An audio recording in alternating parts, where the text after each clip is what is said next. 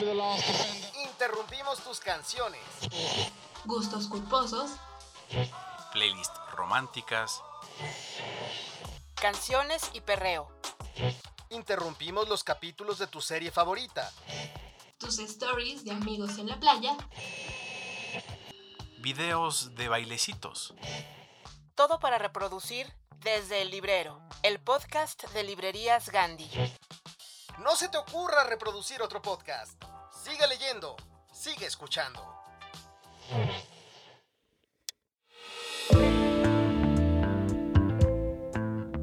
Hola queridos escuchas, yo soy Yara Sánchez de la Barquera. Les doy la bienvenida al podcast 18 ya de Desde el Librero. Hoy vamos a jugar con el 18 como Peyton Manning y como tal vamos a darle la despedida a la meta entrevista porque Oprah se interesó por nuestra sección y, pues el dinero llama, ¿no? En el mundo de la literatura no se hace mucho dinero, entonces lo vamos a mandar para allá la sección, pero les vamos a traer una nueva en el siguiente capítulo.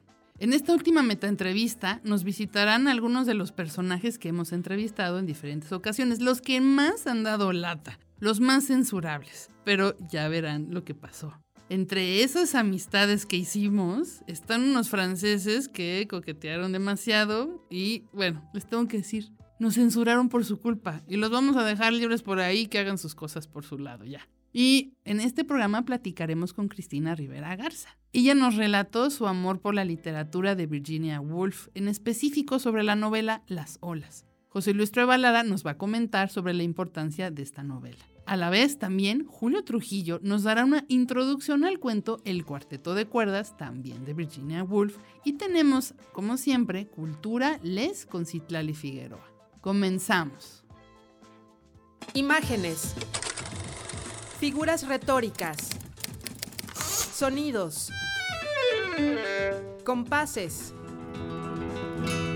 Temas recurrentes. ¿Cuál es la idea preponderante en la mente de Cristina Rivera Garza? ¿Cuál es su leitmotiv?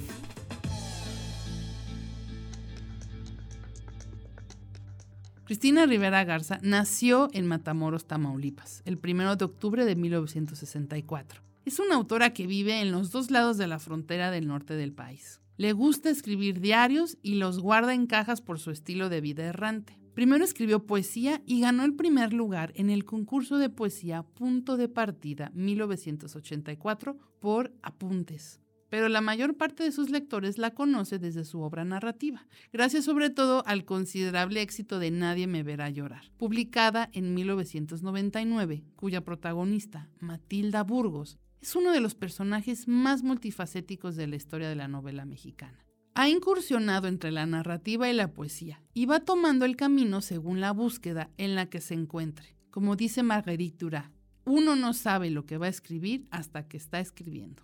Ha obtenido los galardones mexicanos más prestigiosos y otros de relevancia internacional como el Premio Nacional de Novela José Rubén Romero 1997, el Premio Sor Juan Inés de la Cruz 2001, el Premio Nacional de Cuento Juan Vicente Melo en 2001 y el Premio Internacional Anna Segers 2005. También fue finalista del Premio Internacional Impact en Dublín. Actualmente es colaboradora de diversos medios y es profesora de creación literaria en el Departamento de Literatura de la Universidad de California en San Diego. Como nos dice en Nadie me verá llorar, no tienes que hacer todo esto, lo sabes, ¿verdad? El cuarto que debes limpiar está detrás de tus ojos dentro de tu cabeza. Las mujeres deben entrar al cielo con libros, con música, no con escobas y trapos viejos, damita. Ponte lista. Muchísimas gracias por estar aquí con nosotros, Cristina. Quisiera preguntarte directamente, ¿cuál es tu leitmotiv? ¿Por qué escribe Cristina? Bueno, yo he tocado muchos temas, ¿no?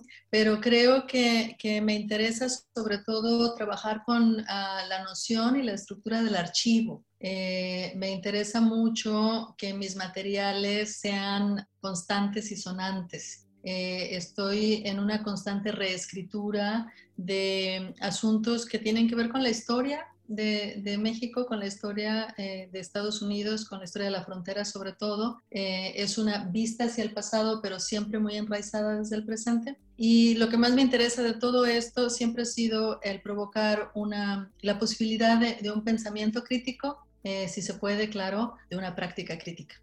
¿Y tú dirías que parte de tu trabajo es estar constantemente buscando el diálogo con el pasado justo para tratar de encontrar respuestas? Me parece que el pasado nunca es el pasado del todo, ¿no? El pasado siempre se nos está, siempre está irrumpiendo eh, en un lado y en otro.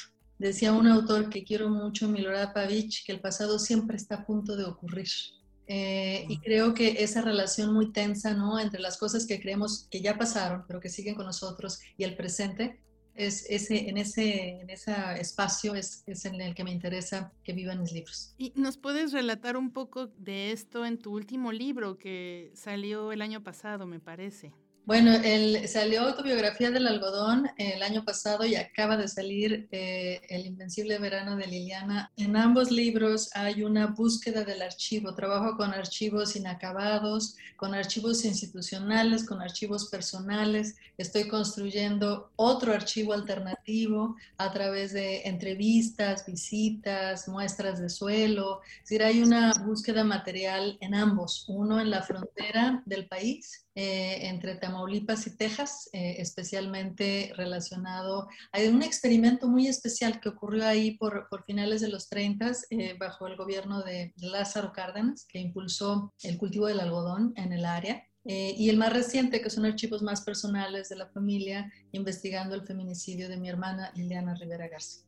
Cristina, te agradezco mucho que hayas compartido esto con nosotros.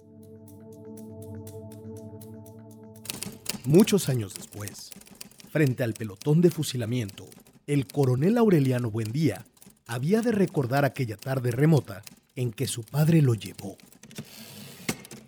al cumpleaños 50 de Librerías Gandhi. Librerías Gandhi, desde 1971 hasta donde nos dé la imaginación. Amiga, si ya te diste cuenta, ahora toca darte a Virginia Woolf, a Monterroso, a José Agustín, a Clarice Lispector. Amiga, amigo, date cuentos.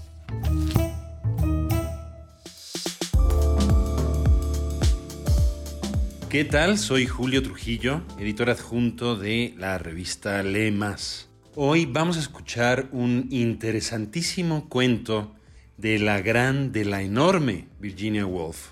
¿Por qué interesantísimo? ¿Nunca les ha pasado yo apuesto a que a todos nos ha pasado, que van a un concierto de música clásica y se van, sencillamente su mente se va, primero un poco arrullada por los ruidos de la sala de conciertos y luego a viajar, a por donde te lleve la música. Bueno, eso es de lo que se trata este cuento, Cuarteto de Cuerdas de Virginia Woolf. Es un cuento casi sin anécdota, muy del modernismo inglés de aquel momento. Pensemos que estamos en el Londres de 1919. Eh, se está firmando el Tratado de Versalles y Virginia Woolf escribe este experimento literario en el que una persona, suponemos que una mujer, va a un concierto de un cuarteto de cuerdas y empieza a ver a la gente acomodándose en sus lugares, escucha algunas de las conversaciones que se cuelan en el flujo de su pensamiento y después sobreviene la música y la narradora o el narrador se va y se va a un mundo muy muy lejano. Probablemente se va a la Edad Media, hay algunas referencias que lo sugieren así, pero lo cierto es que la música del cuarteto de cuerdas la lleva muy muy muy lejos. Yo creo que una de las cosas más difíciles de escribir para cualquier escritor en cualquier época es sobre la música. La descripción de la música, qué nos hace sentir la música, qué nos hace ver, a qué suena. Imagínense escribir a qué suena la música. Es un gran desafío. Virginia Woolf lo hace extraordinariamente bien y tal vez lo hizo para corroborar aquel famoso dicho del crítico Walter Pater, cuando afirmó que todas las artes aspiran a la condición de la música. Disfrútenlo. Bueno, aquí estamos. Y si lanzas una ojeada a la estancia, advertirás que el ferrocarril subterráneo y los tranvías y los autobuses, y no pocos automóviles privados, han estado trabajando para esta reunión, trazando líneas de un extremo de Londres al otro sin embargo, comienzo a albergar dudas. sobre si es verdad, tal como dicen, que la calle Regent está floreciente y que el tratado se ha firmado, y que el tiempo no es frío si tenemos en cuenta la estación, e incluso que a este precio ya no se consiguen departamentos, y que el peor momento de la gripe ha pasado. Si pienso en que he olvidado escribir con referencia a la gotera de la despensa y que me dejé un guante en el tren. Siete años sin vernos. La última vez fue en Venecia. ¿Y dónde vives ahora? Bueno, es verdad que prefiero que sea última hora de la tarde, si no es pedir demasiado. Pero yo te he reconocido al instante. La guerra representó una interrupción. Si la mente está siendo atravesada por semejantes dardos, y debido a que la sociedad humana así lo impone, tan pronto uno de ellos ha sido lanzado, ya hay otro en camino. Decir una cosa deja atrás la necesidad de mejorar y revisar, provocando además arrepentimientos, placeres, vanidades y deseos. Si todos los hechos a que me he referido, y los sombreros, y las pieles sobre los hombros, y los fracs de los caballeros, y las agujas de corbata con perla, es lo que surge a la superficie, ¿qué posibilidades tenemos? ¿De qué? Cada minuto se hace más difícil decir por qué, a pesar de todo. Estoy sentada aquí creyendo que no puedo decir qué, y ni siquiera recordar la última vez que ocurrió. ¿Viste la procesión? El rey me pareció frío. No, no, no. ¿Pero qué decías? Que ha comprado una casa en Maxbury. Contrariamente, tengo la fuerte impresión de que esa mujer, sea quien fuere, ha tenido muy mala suerte, ya que todo es cuestión de departamentos y de sombreros y de gaviotas, o así parece ser. Para este centenar de personas aquí sentadas, bien vestidas, encerradas entre paredes, con pieles, repletas, y conste que de nada puedo alardear por cuanto también yo estoy pasivamente sentada en una dorada silla, limitándome a dar vueltas y revueltas a un recuerdo enterrado, tal como todos hacemos, por cuanto hay indicios, si no me equivoco, de que todos estamos recordando algo, buscando algo furtivamente. ¿Por qué inquietarse? Y mira ahora esa anciana cara, sobre el fondo del oscuro lienzo, hace un momento cortés y sonrosada, ahora taciturna y triste, cual ensombrecida. ¿Ha sido el sonido del segundo violín siendo afinado en la antesala? Ahí vienen, cuatro negras figuras, con sus instrumentos, y se sientan de cara a los blancos rectángulos bajo el chorro de luz.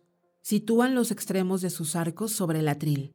Con un simultáneo movimiento los levantan, los colocan suavemente en posición y, mirando al intérprete situado ante él, el primer violín cuenta uno, dos, tres, floreo, fuente, florecer, estallido.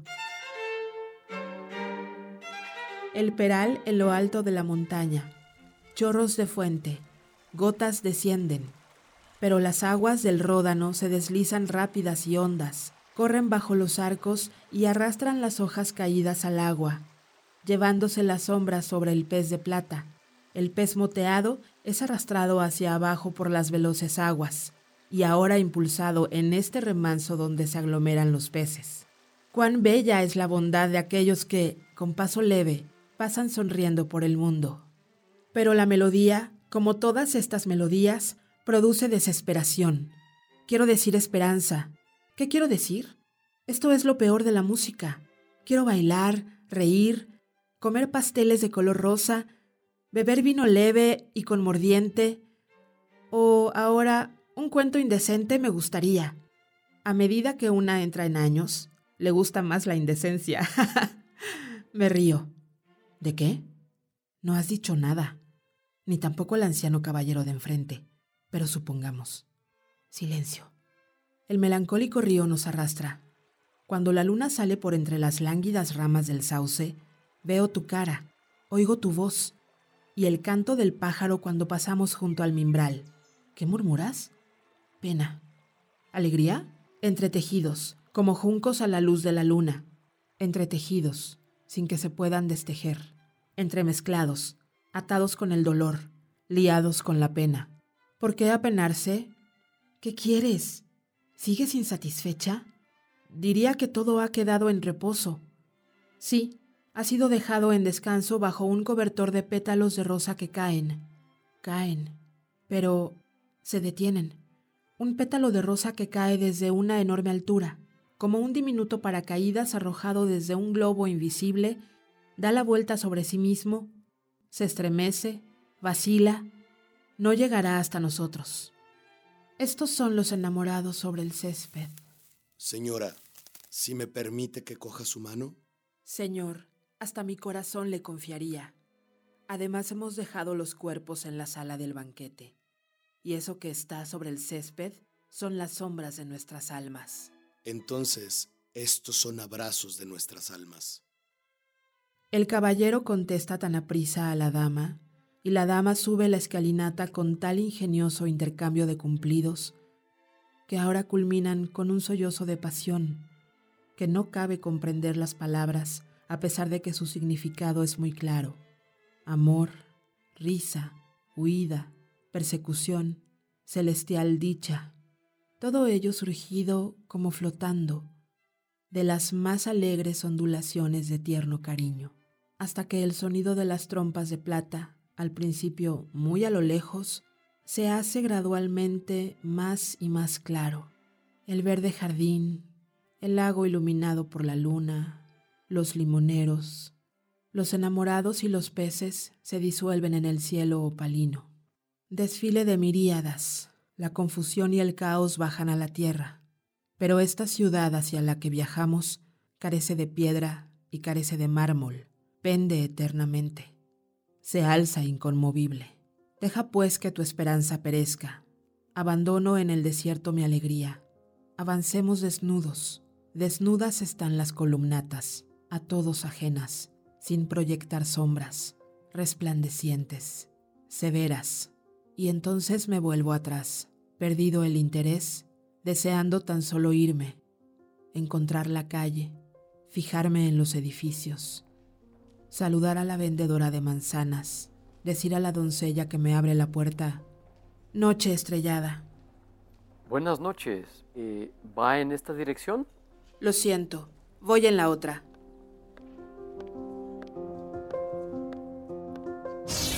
W, W, W. Punto. Gandhi. Punto. Con. Punto. M. X. Encuentra todas las aventuras y libros que quieras en gandhi.com.mx. Pide ya y recuerda que el envío es gratis siempre. ¿Cuál es el impacto que puede tener un solo libro? ¿Qué es lo que puede cambiar? En esta sección es lo que tratamos de responder, pues la música,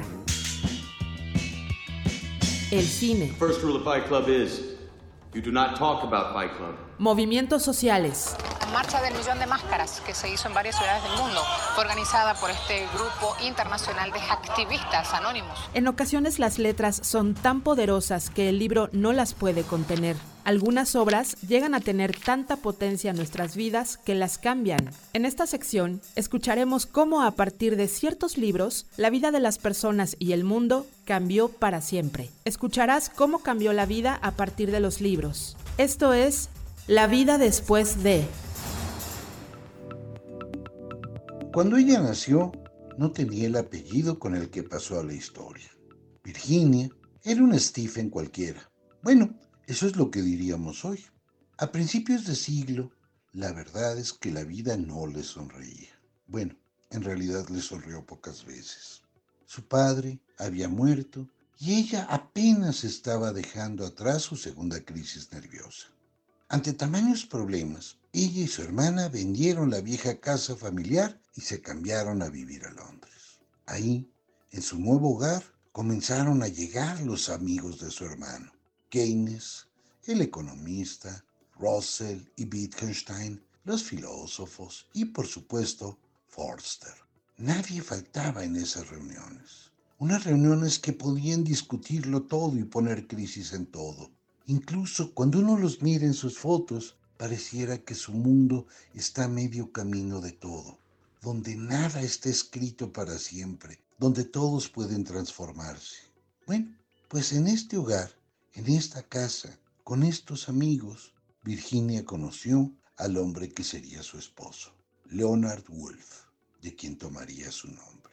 Ellos fundaron una nueva editorial, una editorial que estaba dedicada a publicar las novelas y los textos y los ensayos de personajes que parecían raros y excéntricos. Un tal T.S. Eliot, un opiómano o cocainómano según otros, que se llamaba Sigmund Freud, y por supuesto la obra de la propia Virginia. Hogarth Press era casi una editorial de vanguardia, o si no lo era, se parecía muchísimo a ello. Bajo este sello, Virginia Woolf publicó Las olas, una de las novelas experimentales más importantes del siglo pasado. En ella, seis cuates se reúnen y, conforme el mar y las olas se mueven, ellos viven, experimentan, dicen monólogos interiores. No me vayas a preguntar si estos monólogos interiores los revelan o no, si se entrelazan o no, si nos permiten conocerlos perfectamente o no. Lo que sí es un hecho es que uno de los personajes que nunca habla siempre es mencionado. Las olas han provocado un poco de todo.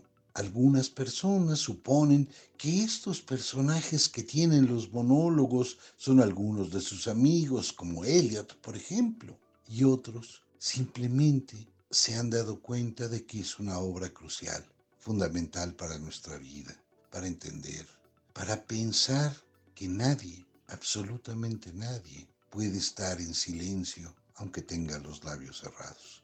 Entrémosle, asomémonos a las olas de Virginia Woolf y mientras tanto yo les mando un abrazo. Soy José Luis Trueba y como siempre, bienvenidos a su pod. Aquí estamos. Cuídense. Cristina, ¿qué significa para ti Virginia Woolf? En específico, la novela Las olas. Una de las, de las autoras que leí con, por completo, de las primeras autoras que leí así todo lo que pude encontrar, al menos en México, eh, fue Virginia Woolf, definitivamente.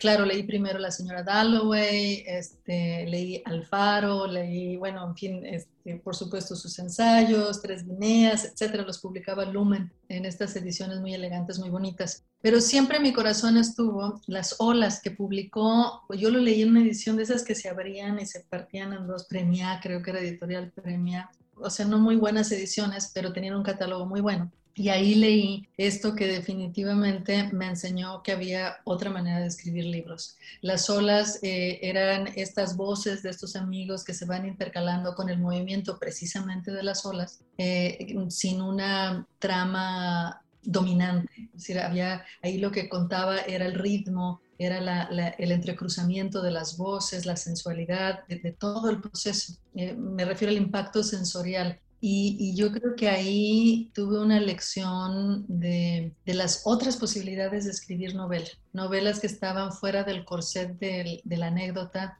novelas que, privilegiaban el ritmo, esta cuestión medio hipnótica ¿no? de, de, la lengua, en novelas en que el aspecto íntimo estaba muy, muy entrelazado con el diálogo, ¿no? con la posibilidad de conexión entre los personajes y del libro con el mundo. Entonces, bueno, Virginia Woolf es una maestra definitivamente, pero Las olas es una, es una novela muy frágil, es algo que está casi siempre a punto de romperse y esa tensión siempre me interesó mucho. Ay, gracias Cristina.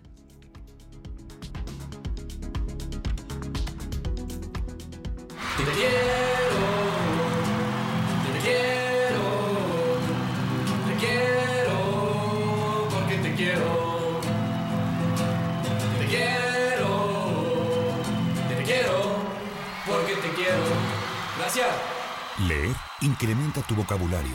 Librerías Gandhi. En exclusiva, para el podcast de Librerías Gandhi, tenemos a los personajes que ya leíste, pero que hoy podrás escuchar responder a nuestras preguntas en Meta Entrevista de Personajes Literarios, donde la realidad quiere superar a la ficción.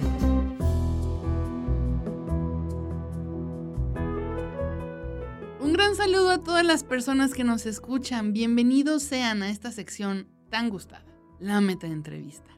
Hoy es un día de sentimientos encontrados, debo decirle, porque, por un lado, Estoy muy feliz de tener en el estudio a tantos personajes literarios juntos, pero por el otro mi corazón se está rompiendo un poquito de dolor. Tengo que darles una noticia un poco trágica. Como saben, todo lo que comienza algún día debe terminar y hoy es la última meta entrevista.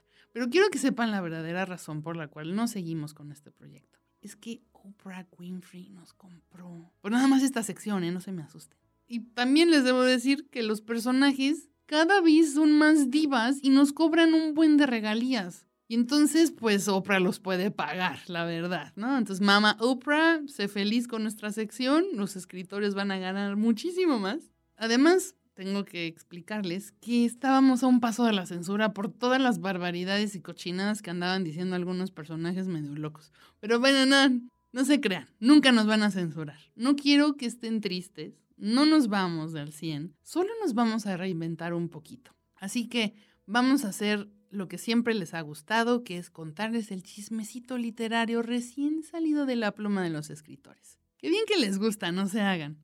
Pero bueno, sin más preámbulos, quiero darles una vez más la bienvenida a este estudio a algunos de los personajes que nos abrieron la puerta de su intimidad. Nos contaron sus historias, nos hicieron reír, nos hicieron llorar y sobre todo nos permitieron conocerlos más a fondo en un contexto menos formal y académico.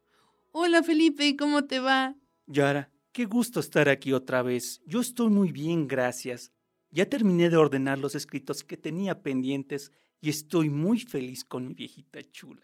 Hoy cumplimos meses de novios. Ay, qué gusto, Felipe Montero. Sí, pero es el momento de regresar a nuestra casita en Donceles, porque la verdad es que en esta época no me alcanza para nada con mi sueldo. No, sí, mejor, mejor regrésate a tu época porque está difícil la situación. Oh, carnal, yo soy coach empresarial. En mis conferencias puedes aprender cómo subir tu estatus social hasta pertenecer a la aristocracia. Ten mi tarjeta. Monsieur Julien Sorel, aún no es tu turno, ¿eh? Ah, dispensada ya. Ah, más adelante hablamos contigo, pero ahora quiero saludar a mi queridísimo sombrero seleccionador de Harry Potter.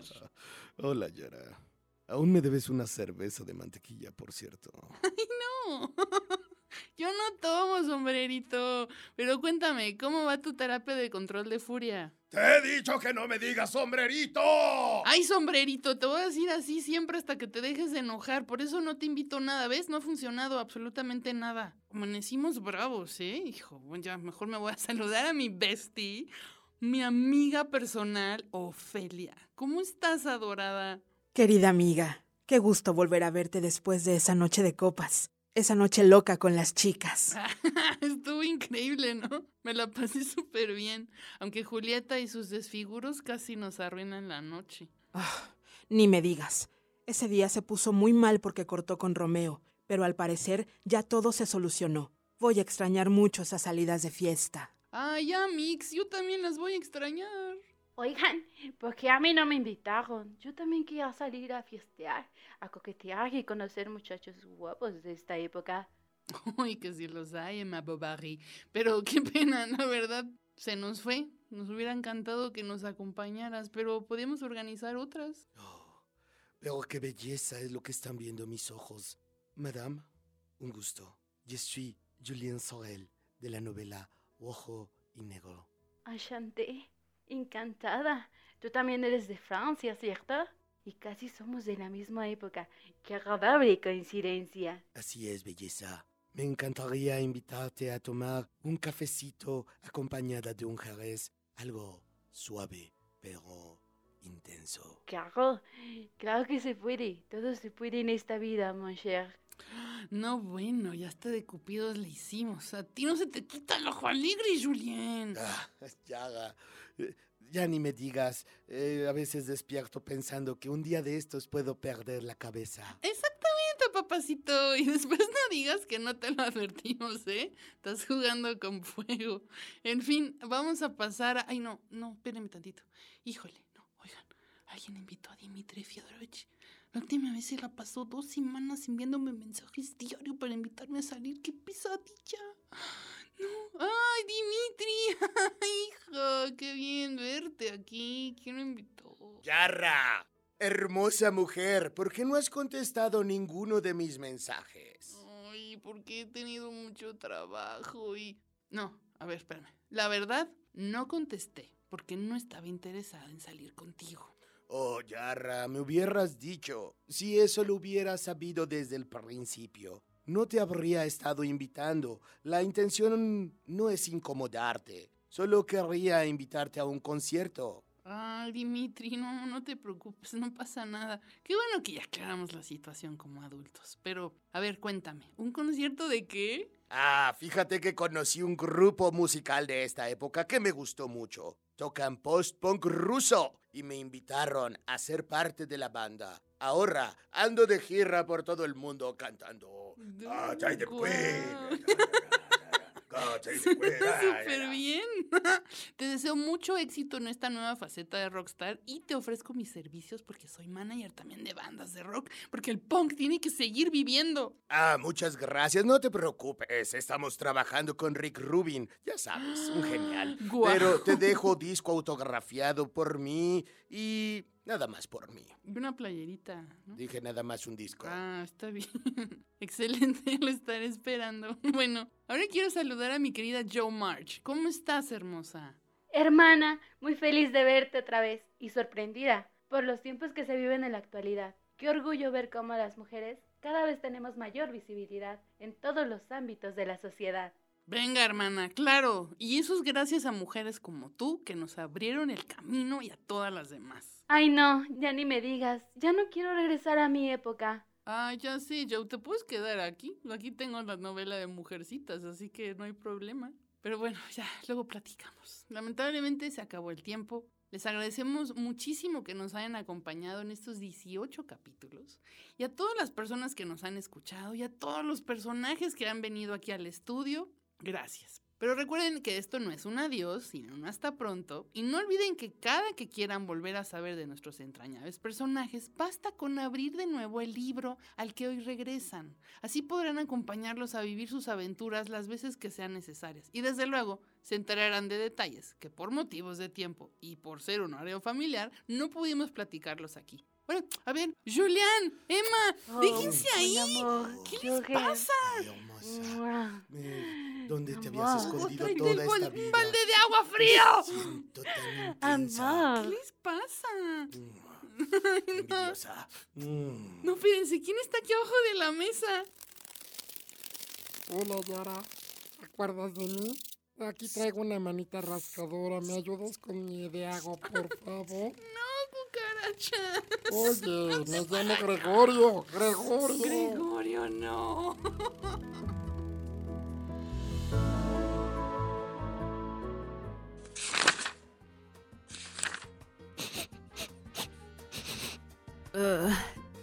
Ya huele a libro viejo. Cumplimos 50 años. Librerías Gandhi. Desde 1971 hasta donde nos dé la imaginación. El sano cotorreo es esa costumbre que tienen las personas de hablar entre ellas, cual si fueran aves coloridas, divertidas y sobre todo cotorras. ¿Qué tiene que ver un cotorro con nuestros invitados? Especialmente que nuestros invitados son bien cotorros. Les gusta el jijiji y el jajaja, los libros y echarse una buena platicada. Esto es Echando Coto.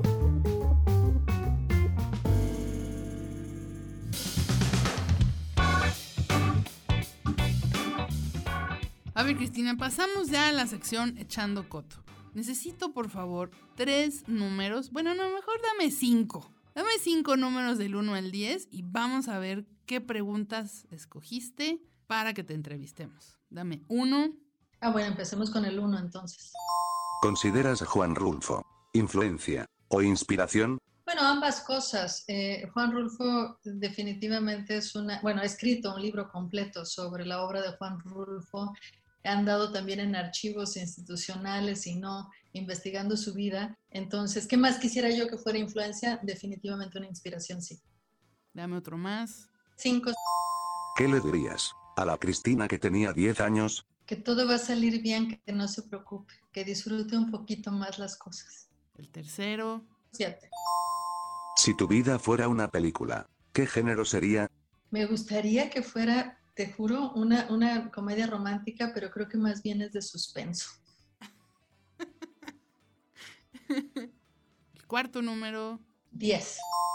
¿Qué se siente tener el premio MacArthur? Bueno, hay una liberación enorme. Eso es, una, es un apoyo pues bastante ah, sólido. Son cinco años de, de apoyo, no solo económico, sino de, de abrir puertas, de abrir plataformas, y no solo para mí, eh, sino para la escritura en español, para la escritura de México-americanos en Estados Unidos. Eh, es una de las cosas de las que más estoy orgullosa, evidentemente, y la, la cantidad de, de, puertas que esta beca abre me parece que, pues, que es la parte más importante del premio. Y el último, por favor. Tres.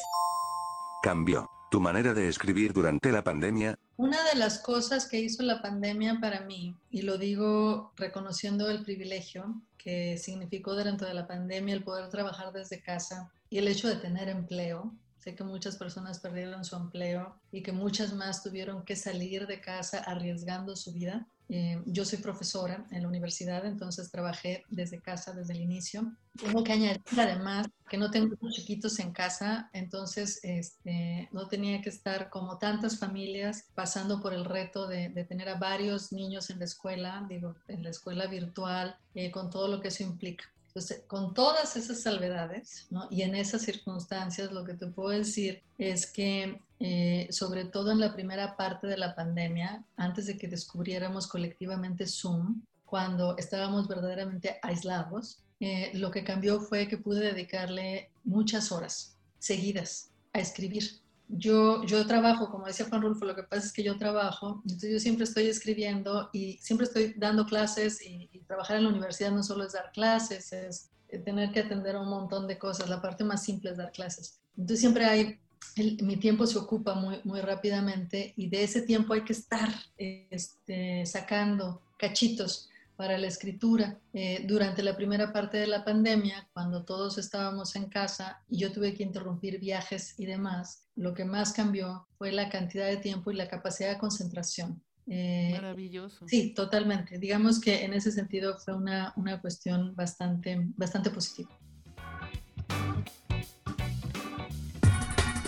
Todo el mundo te dice que leas. Te enumeran los beneficios de la lectura. Desde chiquito durante la adolescencia y la adultez, te advierten sobre lo bueno y muy bueno que es leer. Pero la verdad es que... Te da flojera. Librerías Gandhi tiene la solución. No leas. Haz como que lees.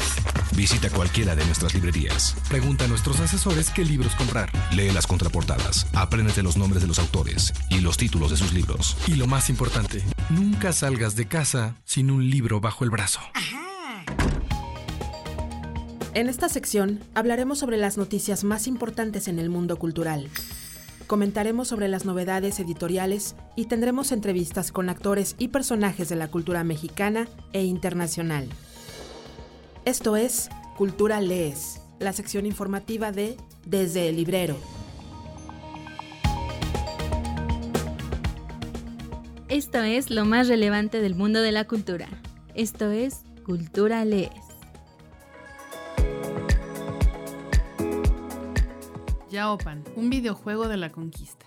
Una historia de la conquista es un videojuego basado en el documento conocido como Lienzo de Tlaxcala, cuya producción y lanzamiento son parte del programa México 500 con el que la Universidad Nacional Autónoma de México conmemora los 500 años del periodo histórico conocido como la conquista. Su objetivo es complejizar el evento llamado la conquista y dejar de pensarlo como una lucha entre buenos y malos. Asimismo, pretende resaltar los diversos roles que jugaron las mujeres en todo este proceso, como la estrategia militar y el mando de ejércitos. El videojuego ofrece la posibilidad de elegir dos personajes femeninos, Tecuelhuetzin, princesa tlaxcalteca que luchó y lideró al ejército vencedor, y Malintzin, que era quien organizaba y comandaba los ejércitos indígenas en la conquista por su conocimiento del náhuatl.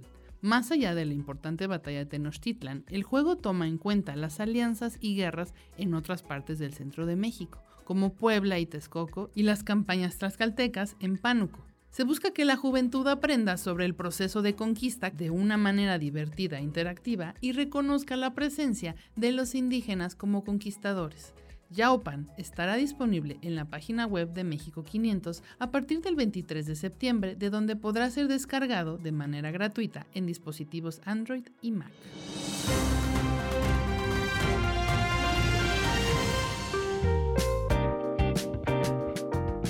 Transmitirá la serie documental 100 años con Juan Rulfo, dirigida por Juan Carlos Rulfo y coproducida por la Media Luna Producciones y el Instituto Mexicano de Cinematografía, con guion de Marina Stevenhagen, todos los miércoles a las 19.30 horas, a partir del 1 de septiembre y hasta el 20 de octubre, un programa para conmemorar los 100 años del natalicio del escritor. La serie busca ahondar en las preguntas que rodearon la vida del escritor jalisciense y su profusa actividad creativa. Más allá del recuento biográfico, los siete capítulos intentan mostrar un conjunto de diversas voces que recuperan y dibujan al hombre detrás de las letras. Al hijo, al padre, al escritor, al fotógrafo, al viajero, al habitante del México que le tocó vivir.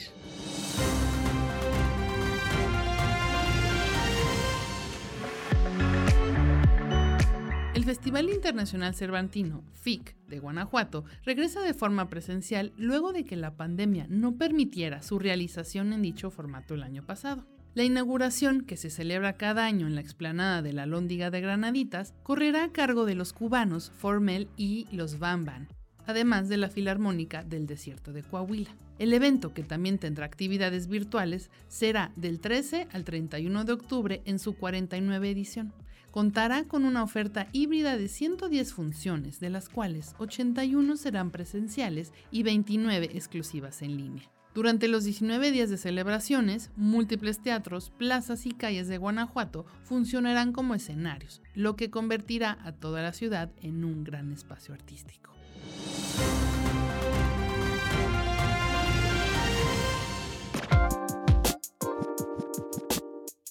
Pasado miércoles 25 de agosto, el originario de Fresnillo, Zacatecas, Gonzalo Lizardo, narrador, ensayista, diseñador gráfico e investigador literario, recibió el Premio Nacional de Novela Histórica Ignacio Solares 2021 por su obra Memorias de un Basilisco. El libro narra la vida entre Irlanda, España y la Nueva España, donde adelantado a su tiempo, el basilisco muere por ser fiel a sus principios. Pirata, conspirador, rebelde y poeta, su vida fue una aventura. Es un ejemplar de la editorial Planeta Mexicana. Los jueces calificadores decidieron elegir este texto debido a la habilidad del autor para construir un relato novelesco y apasionante. Apoyado en una minuciosa investigación, una compleja estructura y un lenguaje versátil e inventivo que retoma elementos de los siglos de oro. Este concurso se realiza año con año, con el fin de reconocer la vida y obra del escritor Ignacio Solares e incentivar la creación de escritoras y escritores mexicanos con un estímulo económico de 150 mil pesos.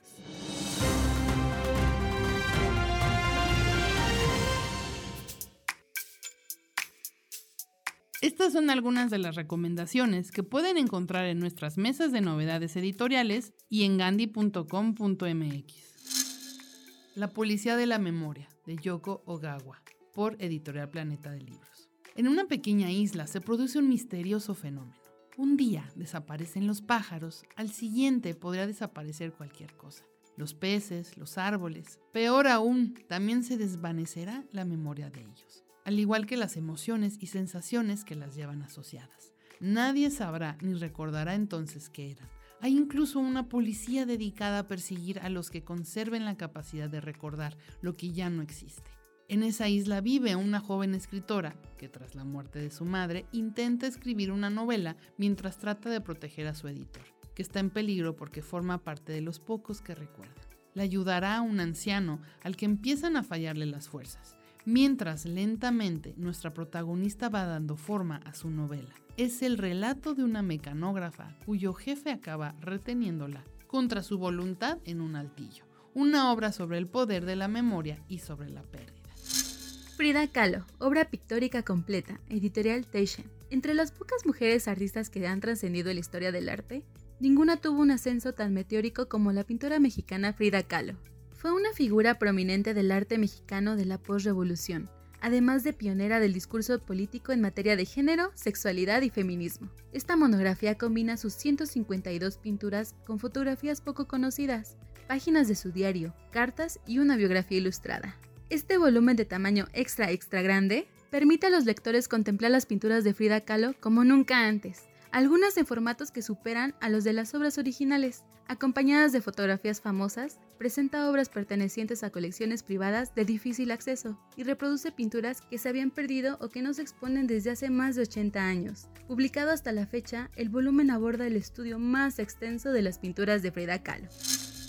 Sombras nada más, por César Silva Márquez, en HarperCollins, México. Luis Curiaki sufre el acoso de sus pesadillas, derivado del asesinato de su bella novia Verónica Mancera, por lo que se obsesiona con resolver el asesinato de la joven. A medida que se desarrolla la trama, todas las historias se entrelazan en una espiral voraz de delirios y persecución, cuyo epicentro es la icónica Ciudad Juárez. La velocidad de las emociones y la decadencia moral de una sociedad espoleada por los millones de dólares, muchas veces sucios que alimentan pero también corrompen esta ciudad, están desdibujando la división entre el bien y el mal. Estamos ante un retrato narrativo luminoso de decadencia y esperanza, en todos los sentidos de la palabra. Mafiosos, policías y periodistas son los protagonistas de un espectáculo donde las mujeres suelen llevar lo peor. Durante la catástrofe, sin embargo, se vislumbra el resplandor de una quimera y la posibilidad de redención y la belleza a la que aspiran todos los seres humanos. Soy Malintzin por Pedro J. Fernández, editorial Grijalbo Penguin Random House. Durante la primavera de 1519, Hernán Cortés recibe como tributo varias esclavas, sin saber que entre ellas se encuentra una joven que cambiará su destino. Malintzin, también conocida como Malinche, sabe hablar con fluidez maya y náhuatl y utilizará estas lenguas para sobrevivir en medio de una guerra inevitable y un mundo que dejará de existir entre el humo y el fuego. De forma íntima, esta inolvidable novela recrea la vida de una mujer que fue protagonista de momentos y batallas que marcaron el violento choque de dos mundos, y que llevó palabras entre el capitán de castellano Hernán Cortés y el Huey Tlatuani Motecuxoma, dos hombres que tenían ideas muy diferentes sobre la vida el honor, la fe y la muerte. También rescata los periodos más desconocidos de la vida de Malintzin, desde su infancia y adolescencia hasta los primeros años de la colonia española en América, tras la caída de la Gran Tenochtitlán. Sin duda, esta reveladora novela invita a reflexionar sobre uno de los momentos más dolorosos y menos comprendidos de la historia de México. Tu mundo y el mío de John Green, en Penguin Random House.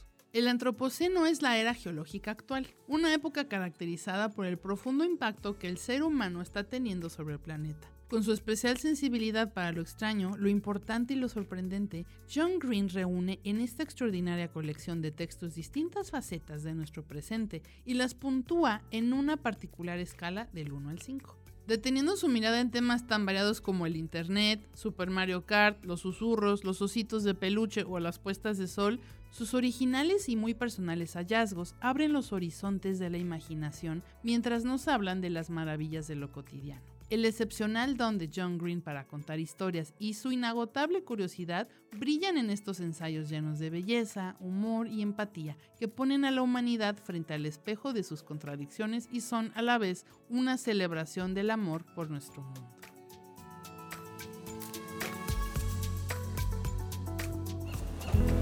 W, W, W. Punto. Gandhi. Punto. Com. Punto. M. X. Encuentra todo el romance y los libros que quieras en gandhi.com.mx. Pide ya y recuerda que el envío es gratis siempre. Queridos compañeros, escuchas este podcast literario, muchísimas gracias una vez más por ponerle play.